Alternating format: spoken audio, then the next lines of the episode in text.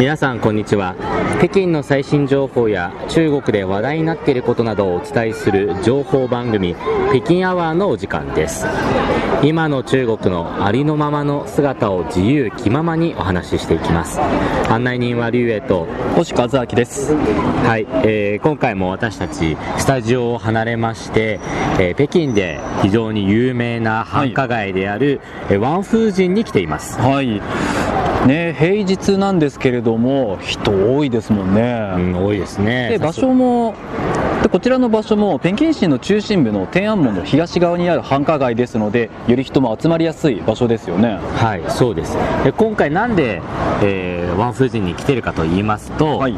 えー10月に入りまして、北京もいよいよ本格的な秋を迎えました。はいもう涼しくなってきてますからね、はい、秋ということなので、まあ、読書の秋うん。ということで、実際に北京の本屋さんはい。はどういうような感じの作りになっているのかですとか、えー皆さんどういったような内容に、まあ、私もコシさんもそれぞれどういった本を普段興味持って読んでいるのかですとか、そういうのを現場でリポートをしながらお伝えできればと思います。まあそして今回と次回2回にわたってこちらの本についてご紹介していこうと思いますがまず今回については私今日本語教育に関わることもしてますので日本語教育ってものにすごい興味を持っていますし、はい。まあリュウさんももちろん、ね、日本語を使って仕事してますのでその部分でも興味があるって話はしてましたよね。はい、そうなんですね。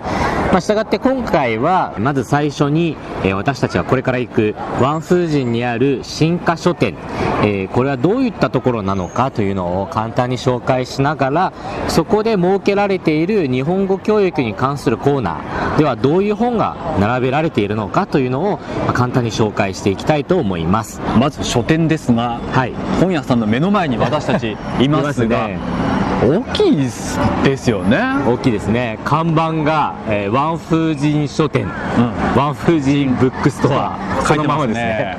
はい。まあ、そして建物が6階建てえなんですよねとこのフロア全部が本屋さんということなので、もうそれだけたくさんの蔵書量があるということですよねーはい、そうですね。隣がオフィスビルなので、結構、あの、まあ、仕事の半ばを抜け出して、ちょっと本屋さんに足を運んでるんじゃないかなというような人も、ちょこちょこ見えますよね。うんまあ、そういういろんな人が訪れる本屋さんですのではい。まずは我々その日本語教育に関するコーナー行って確かめてみましょうはい。じゃあ、早速行ってみましょう。中に入りました。うんあ綺麗ですよね。ね綺麗でもう1階の段階でうん。いろんな種類がうん。もうね並んでますし本読んでる方ね多いですね。立ち読みして中身を確認してる方。そうですね。あの私このワンフージンの書店っていうのはあの実は何回も来てるんです。あそうなんですね。はい、あの北京で有名な、まあ、本屋さんって言えば、ええ。一つはここワンフージンの書店とあとはこのシータン西丹にある書店っていうのが有名なんですでワンフージンの方はあのなんて言いますか非常に交通が便利なのと、うん。あとすごく行きやすいっていうのがあるので、えーよく学校の方から通ってたんですけど、ああなるほど。まあ、その時に比べるとやっぱ変わってないですよね。あ変わってない。変わってないですね全然。はいありました。日本語関連の、えー本がありましたね。書いてますね「うん。いいよ」と書いてますね。ありますねこれはでもパッと見あれですよね。日本語能力試験の、うん。まあ、問題集みたいな感じのものが多いですね。いわゆるあの N1、N2 と呼ばれるはい。ものですよね、あこっち教材ですね。みんなの日本語。あああのよく聞くあこれよく聞き定番のテキストですね。みんなの日本語、厚い。ですね。これ A4 の紙でこんな厚いんですかこれ指でいうと第一関節。うん。が3センチぐらいありますよね。ページ数でも300ページ以上。A4 版で300ページ以上のテキストですね。あ面白い本見つけました。あアナと雪の女王。ディズニーが出版してるやつですね。あ今中を開いて見てますがもちろん日本語の文章があり、でページの下の方に中国語がついているので、半分で区切ってますよね。ここら辺はだから比較的入門者向けの本ですね、夏目漱石の心の翻訳本。人間失格。今私たちいるところは文学作品の大役ものが多いですね。そうですね。あ芥川龍之介短編小説集。銀河鉄道の夜。これ全部中国語ですよねこれ。はこれはいい勉強になるかもしれない。まあいいですよね。あ論語大役。これはもちろんその日本語学習用ではありますけど逆に日本人が中国語を勉強するのにもいいですよね、そうですね。下の欄を見るとまあ古文ですよねこれは。ああ今私を手にしているテキストがですね、はい。えー日本古代文言文献という書かれているものでして、はい。で中を見るといわゆる昔の古文の言葉遣いなんですね。はい。あ面白い本見つけました。どうですかこれ？日劇中的標準日本語わかりますか？日本のドラマで使われる日本語ということですね。はいそうです。前回ガール新垣結衣さんが出ている「全開ガール。2011年のドラマですね」だから比較的新しめのドラマの言葉を使ってる気がしますね。そうですね。他何何があるんですかね。日本人の知らない日本語。これ有名ですね。あこれは私初めて知りました。本当ですか？あだから中で使われている文法とかそういうのをちょっと抜粋してでそれをもアレンジしながらみたいな感じですよね。ドラマの外国語って、まあ、いわゆる今使ってる生きた言葉じゃないですか。はい。だからここから勉強するっていうのも入りやすさとしてはいいかもしれないですね、そうですね。プロポーズ大作戦。ああ2007年 ヤマピーですね。はい。そうですね。これ面白い本ですね。気になるお値段は45元。今こういろいろ値段を見てたんですけども、はい。この大きさに対して中国の本って比較的買いやすいかもしれない、うん。値段設定が。45元ですとまあ大体日本円で800円から900円ぐらい、そうですよね。もう私たち日本語のコーナーに来ましてもういろいろとあこれは気になる気になるっていうので目から鱗ばかりのものですね。はい。で今基本的にはリュウさんが気になるものを見ていきましたけども後半では引き続きこちらの日本語教材売り場から私が気になるものもご紹介していこうと思います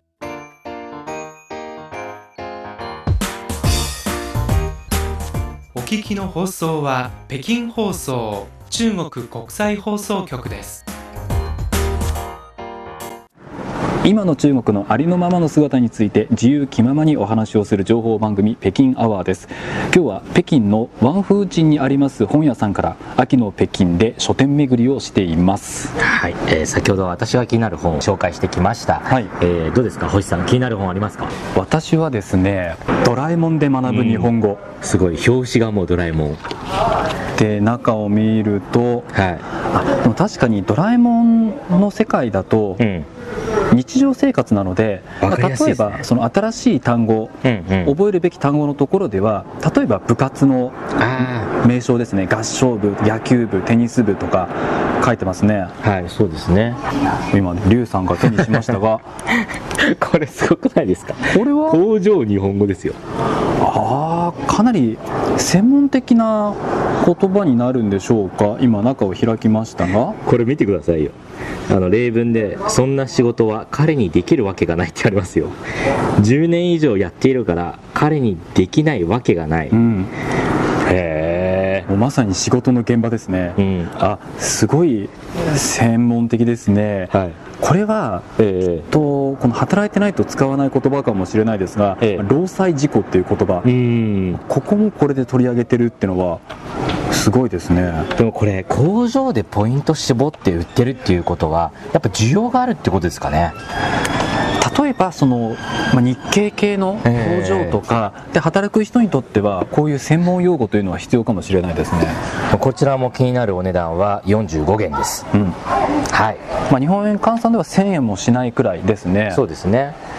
あこれ気になりますね。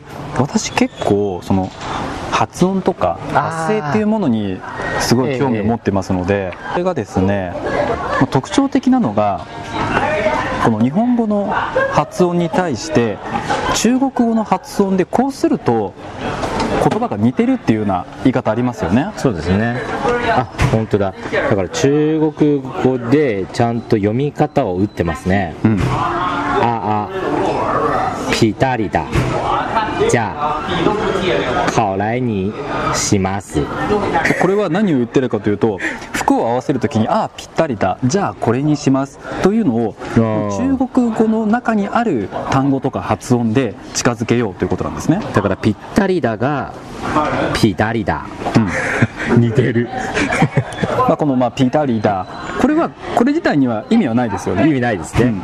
一個一個の漢字の発音で日本語に近づけてるということですね。そうですね。面白い。他にははい。じゃあこれはどうかな？ん？何ですかその本は？現代日本語に関する本ですね。形容詞と名詞の組み合いの研究ですか？描写研究。すごいす。ごい専門的ですね。あのえまあ確かにこれね日本語教材だつまりはえは日本語を学習する、まあ、中国人が読む本なんですけれども、ええ。中は基本的に、まあ、文法の使い方とかを書いてるんですけども全編ですね日本語。全部日本語ですね。確かに。あ日本語で日本語の研究をしてるっていうことですね、うん。まあただ著者は中国人なんですよ。本当だ。82年生まれ。へ私と同い年の人。えはあ。だからこれはもう上級者向けでしょうね。どうしましょう。私たち多分ねまだここ何時間でも見られるくらい。見られますね。面白い本がまだまだありますからね。面白い本ありますけどももちろんここ、まあ、6階まである大きな本屋さんですので、はい。もちろん日本語教材以外にもいろんなジャンルあります。でそこで今回は日本語教材でした。そして次回次の回では気になるジャンルお互い選んででそれを紹介していこうかなと思います、ででは一度私たちここで解散してまた合流しましょう。はい。北京アワー今日は北京のワンフージン書店から秋の北京から書店巡りというテーマでお届けしました番組へのご意見ご感想などお待ちしています。メールは 2hao2180-cri.com.cn です。また Facebook と Twitter のアカウントもありますのでどうぞご覧ください。CRI 日本語で検索してください。それでは次回の北京アワーもこちらのワンフージンの本屋さんからレポートします。どうぞお楽しみに。我们下次节目再见さよなら。